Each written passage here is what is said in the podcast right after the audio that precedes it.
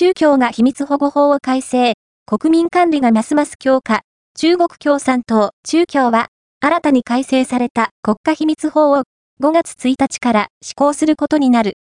反スパイ法を実施した。新秘密保護法は、及ぶ範囲をさらに拡大し、業務上の秘密も、秘密保持の範囲に含まれるようになり、秘密に触れる人々の海外渡航や就職などが制限されるようになった。